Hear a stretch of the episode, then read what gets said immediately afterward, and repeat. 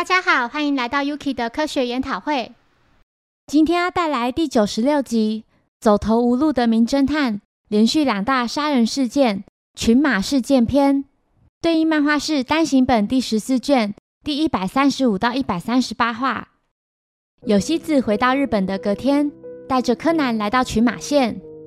柯南从母亲胸前那两颗波涛汹涌的部位里醒来，吓得询问母亲这是怎么回事。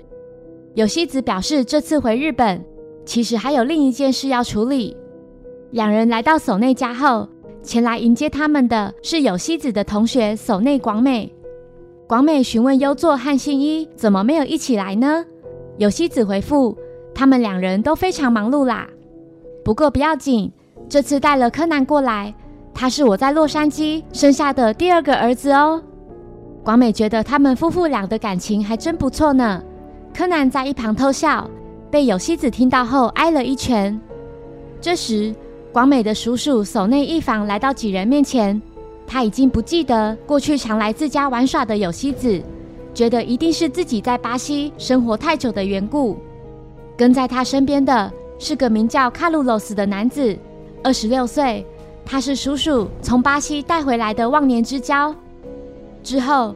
广美询问有希子对这位叔叔有什么感觉，有希子只记得他以前常和大家一起同乐，但他在自己念小学之前就前往巴西，已经过去三十年之久了。广美希望有希子协助调查的就是叔叔，叔叔在三天前刚从巴西回到日本，总觉得他跟之前不太一样。家父在上个月因为癌症过世，母亲也在十五年前就死去。叔叔的朋友们也都不幸早逝，现在唯一见过叔叔的人就只剩自己和有希子。有希子不解，为何广美这么在意叔叔的事呢？因为遗产。广美的丈夫守内秀和前来并说，大家都在怀疑这个人是冒牌货。我的岳父在这一带是个大地主，遗产相当庞大。律师表示，在他生前有留下一封遗书。在发表遗嘱时，若没有在场的人，将无法分到遗产。发表时间是明天晚上十点。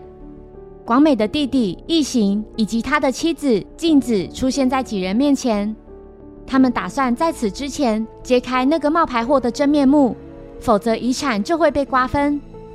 广美的继母真之子认为，或许不只是少获的遗产，搞不好连半毛都分不到。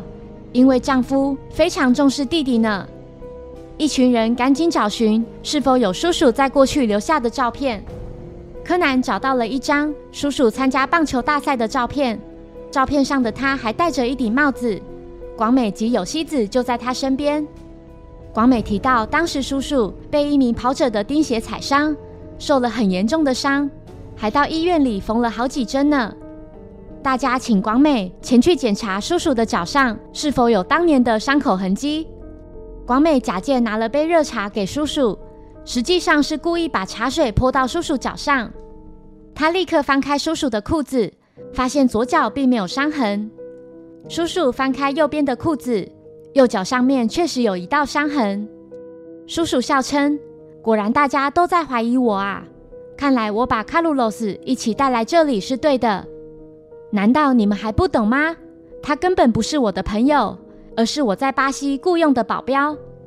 一个月前，我在巴西还收到一封恐吓信呢，信上写着：“遗产没你的份，想活命的话就不要回来。”叔叔说，信上并没有寄件人的名字。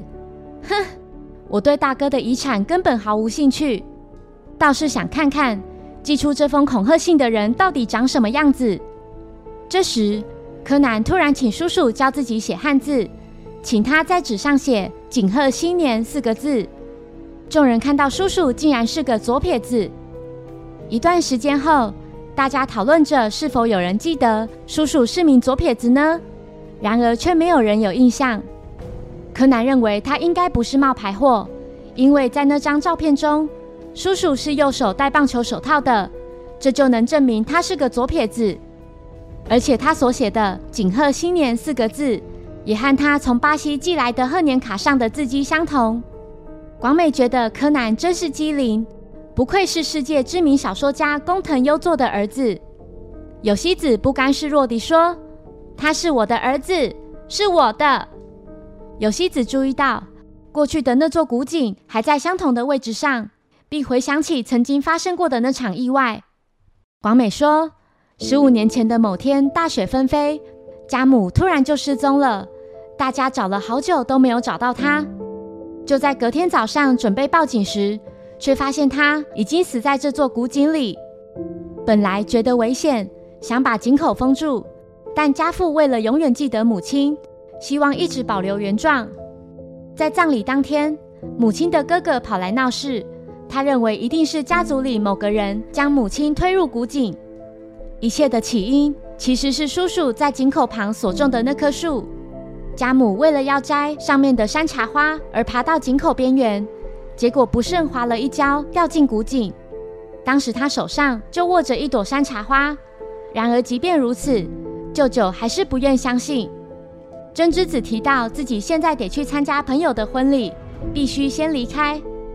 突然，柯南发现院子的一扇门后站着一名可疑男子，后来人影就消失无踪了。晚餐期间，真之子致电回家，表示浴室的木柴已经准备好了，就放在仓库旁边。之后，有希子邀请柯南一起洗澡，就和以前一样。柯南却笑着拒绝他。柯南原以为叔叔会连在洗澡时都要带着卡鲁洛斯，没想到叔叔请他在自己洗澡时待在房间里看着大家。晚上九点，真之子再次致电回家，询问广美有没有找到木柴呢？广美回复说有，现在叔叔正要去洗澡。真之子提到自己还在宴会现场，可能十一点过后才会回到家。九点二十五分，叔叔已经洗完澡回到房间。十点零六分，有希子洗完澡，他对柯南抱怨说：“真是的，你跟小兰洗澡，却不愿意跟我一起洗。”柯南奸诈地笑了一下。就在广美准备去帮洗澡水加热时，他在房间外也看到了那名可疑男子，吓得他大声尖叫，引来众人。柯南注意到。本应该在井口里的木桶却升上来了，大家赶紧来到井口边，发现绳子有被缠住的样子。广美的丈夫秀和以及他的弟弟一行合力将绳子拉起，万万没想到被拉上来的竟然是真之子的尸体。柯南发现他的胸口有被利刃刺过的痕迹，这才是真正的死因。另外，在他的口袋里还有一朵山茶花。群马县警察山村操因为同事感冒而代为处理案件。山村兴奋地认出有希子就是自己的偶像藤风有希子，还提到以前每星期都会准时收看有希子主演的《危险女警物语》，就是因为崇拜有希子才会踏入警戒。他觉得有希子非常可疑，因为他很会使用枪支及刀刃。有希子无奈地说：“那些都只存在于戏剧而已。”柯南将盖着尸体的布翻开给山村看，没想到山村立刻吓得连忙往后退。他说自己是第一次来到案发现场。广美提到继母是自行开车去婚礼的，然而平常停靠在院子里的汽车却不在那里。一名警员表示，在附近的树林里发现了那辆汽车。有希子看到车钥匙还插着，他试着启动车子，一切看起来都很正常。车上有一只手机以及一个空的录音带盒，但并没有找到那卷录音带。回到守内家后，柯南与有希子注意到仓库的木门被打开了，刚才那扇门应该是关着的。两人进到仓库后，什么也没发现。然而他们不知道的是，刚才那名可疑男子就坐在仓库天花板的梁柱上。隔天早晨，一名警员在井口里找到一把疑似是凶器的菜刀。他被一件女性用的雨衣包起来了。此时，守内家的律师已经来到，他准备发表上个月去世的守内义亲的遗嘱。山村要求遗嘱要延后公布，因为目前还没有找到凶手。听到此话的异形与镜子感到相当不悦，认为他根本就没有权利决定。叔叔在一旁默默地说：“哼，贪婪的人们开始在争执了。”听到此话的异形气得抓起叔叔的衣领，叔叔不甘示弱，直接出手把异形撂倒。此情此景，山村只好同意律师发表遗嘱，只是警方要留在现场监督。柯南与有希子发现，刚才叔叔所使用的是巴西柔道，而且从动作可以看出他相当拿手。柯南不解，既然他这么厉害，为何还要再雇佣一名保镖呢？当晚，大家集中在佛堂，律师准备发表遗嘱。柯南听到似乎有什么奇怪的声音，律师拿出录音机，并提到这是手内一清准备的。他用自己的声音将遗嘱录进录音带。律师按下播放键后，录音机却没有发出任何声音。广美注意到律师按到了录音键，叔叔着急地表示要赶快把它按掉，不然内容会全部不见。叔叔在惊慌之余，不小心翻倒茶水。柯南发现橱柜上面有个东西正发出亮光，他意识到危险，立刻叫叔叔快点趴下。突然，有支箭从橱柜中射出，险些射中叔叔。镜子指向橱柜，并表示那支箭就是从那里面射出的。异形打开橱柜后，发现里面被放着一把含有定时装置的弓。柯南提到，在那支箭掉落的榻榻米上已经有好几个洞，这是凶手为了确定攻击的方向，在事前所做的练习的证据。为的就是要射中坐在特定位置的某个人，况且原本就已经安排好遗嘱要在佛堂宣读了。凶手一定知道会是谁坐在那里，因为那支箭通过的地方正是距离大门最远的上座。坐在这里的人肯定是一位长辈，也就是说，凶手一开始就打算攻击叔叔。叔叔说：“哼，果然还有人想要我的命呐！”这时，律师注意到自己并没有把录音键按掉。刚才录下的所有声音都在录音带的 B 面，A 面则是遗嘱。有希子请柯南告诉他自己掌握了哪些线索，但柯南表示目前还不清楚。有希子又拜托他至少给点提示，然而柯南还是拒绝了。有希子说：“哦，是吗？那就算了，我自己想吧。”柯南回应道。喂喂，别闹别扭嘛，妈妈！一名警员着急地进到佛堂，表示在炉灶旁发现了一卷录音带，录音带被放在木柴堆里。另外，在那把凶刀上只发现被害人的指纹跟血迹，从指纹握刀的方式可以看出是顺手的。柯南不解，若被害人被刀子刺中的话，应该会下意识地握住刀柄，这样应该是反手握刀才对。有希子提到，昨晚被害人明明向广美表示自己会超过十一点才能回到家，但他却提早在十点左右就回来了。柯南注意到，只要利用炉灶旁的那扇门，就可以从浴室直接通往炉灶，且这个炉灶就在那座古井的旁边。有希子在地上发现了一个烟蒂，他的唇角笑了一下，似乎知道了些什么。大家回到佛堂后。听了刚才发现的那卷录音带，里面录着真之子在婚礼上的声音。柯南已经知道事件的原委了。他本想请母亲协助，配合他的声音来进行推理，但有希子果断拒绝，因为柯南刚才不愿告诉自己他掌握的线索。柯南拿他没辙，只好麻醉山村，并变身为他的声音说：“遗嘱，请在我推理完之后再听吧。我已经解开这两起案件了。”首先是从橱柜中射出的弓箭，我原以为是那名可疑男子所为，直到我听到某个人说的话之后，就完全改变想法了。录音带的 B 面就录有当时那个人所说的话。在律师播放录音带后，在场所有人并没有听出什么不对。山村说：“不觉得奇怪吗？这个从橱柜射出来的弓箭，一瞬间就从众人的视线范围内消失了。”但有个人却能在这么短的时间内就看出那是一支弓箭，而且还是在橱柜被打开前。没错，设置那个定时装置的人就是镜子。镜子低下头，承认这是他所为，并表示自己瞒着丈夫借了一笔钱，结果加上利息，马上就变成一大笔钱。本想利用遗产来偿还，可是，在得知叔叔就要从巴西回到日本后，就感到非常愤怒。自己并没有要伤害他，只是想吓唬他，要他回到巴西而已。设置这个装置时，还刻意放歪，没想到那支箭会从他身边射过去。虽然如此，但自己绝对没有杀害真之子。柯南透过蝴蝶结变声器所说的每句话，都被那名可疑男子监听到了。山村说。凶手的确另有其人。真之子在八点过后致电回家，接着就马上赶回来了。九点之后，就将车子偷偷地停在附近的树林里，再用车上的音响播放自己预先录下的婚礼上的声音，然后向家里打了第二通电话，让人误以为他人还在婚礼现场。然而出乎意料的是，真之子利用这个手法制造不在场证明，是为了杀掉某个人。结果没想到自己反而被那个他想杀的人给杀掉了。在井里发现的那件女用雨衣，就是他在行凶时为了不让血迹沾到自己身上所穿的。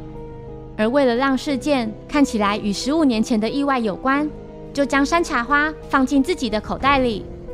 至于炉灶旁的那卷录音带，也许是那位反杀真之子的人在将尸体运到那座古井的路上不小心掉落的。案发现场很可能就是浴室，因为在那，即使被血溅到，也可以立刻清洗干净。真之子之所以选在浴室行凶，是因为他知道这个人在每一天的洗澡顺序。这个人就是叔叔。在巴西柔道当中，应该有一招是对方以刀刃攻击自己时，直接扭住对方的手，将刀子插入对方。真之子行凶的动机，恐怕就是想多分点遗产。叔叔之所以保持沉默，是因为他收到的恐吓信其实有两封。在佛堂险些被案件射中时，叔叔就曾说：“果然还有人想要他的命。”这表示他在之前就已经遭到某人攻击了。叔叔会特地把尸体绑在古井的绳子上，刻意让人注意到，是为了警告另一个人，也可能是因为害怕。情急之下才这么做。无论如何，叔叔都是正当防卫。这时，那名可疑男子突然走向众人，他表示只要听了遗嘱，一切就真相大白了。律师随即播放带子，内容提到：我的遗产均分给以下六个人，分别是我的妻子真之子、女儿广美、女婿秀和、儿子义行、媳妇静子。另外还有卡鲁罗斯，大家觉得莫名其妙，为何卡鲁罗斯可以分到遗产，而且竟然没有提到叔叔？可疑男子说：“当然没有，因为这个老人是为了保护卡鲁罗斯，特地从巴西来到这里的保镖。”听到此话的柯南简直不敢相信会有这种事，没想到他的推理竟然被推翻了。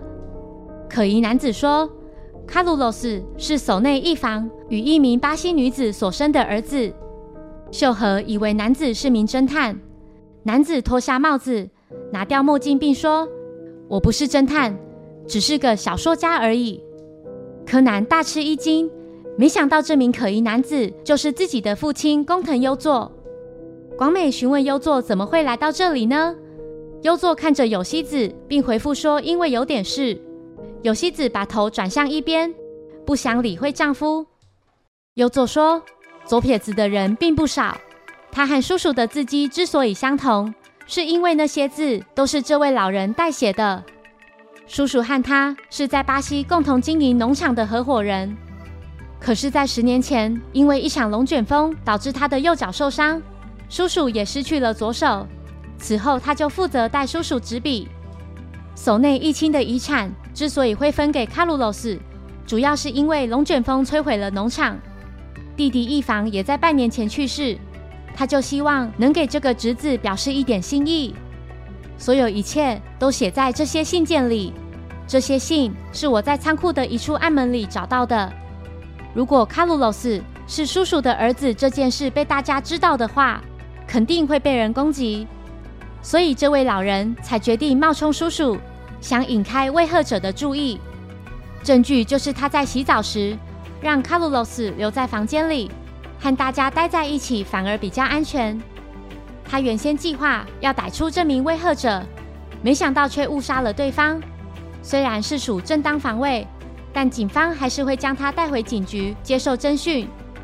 把尸体藏在古井里，是为了看看前来的警察值不值得信赖。没想到是个不可靠的菜鸟，实在没办法，只好保持沉默，直到宣读遗嘱。我说的没错吧？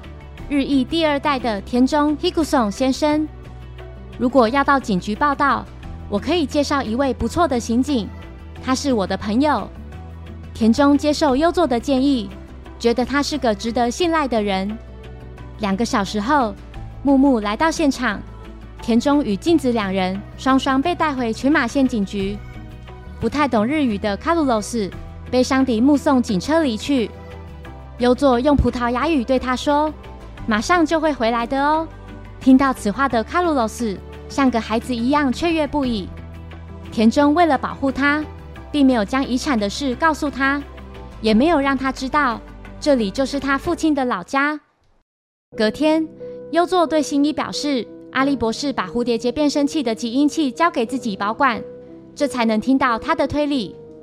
没有那些信的话，柯南原本也无法确定这位叔叔是否是个冒牌货。优作却说自己在看到那些信件之前就已经知道他是个冒牌货了，是因为脚上的伤。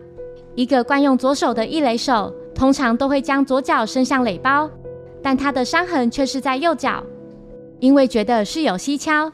于是就在仓库里找寻线索，这才找到那些信件。优作笑着对儿子说：“看来你的观察力还不够呢。”一旁的有希子要优作少臭屁了，特地漂洋过海来到这追回自己，还摆什么架子啊？有希子调侃说：“什么？我只是个小说家而已，是怎样？真自以为是明智小五郎啊？烦死了，烦死了！这种男人最讨厌了。”优作沉默了片刻后，回应道：“有希子，要回去喽。”他将一顶安全帽丢给妻子，准备骑乘摩托车从群马离开。有希子接过帽子后，一脸不甘心地说：“讨厌，都不了解人家的心情。”两人将儿子送回侦探事务所后，有希子请新一要多注意小兰，总感觉她的笑容不太对劲。优作也要儿子别小看女人。否则是会倒大霉的。有希子笑着附和：“哎呀，你很清楚嘛。”谢谢收听。如果喜欢本节目，欢迎小额赞助给我支持，谢谢。那我们下一集再见，拜拜。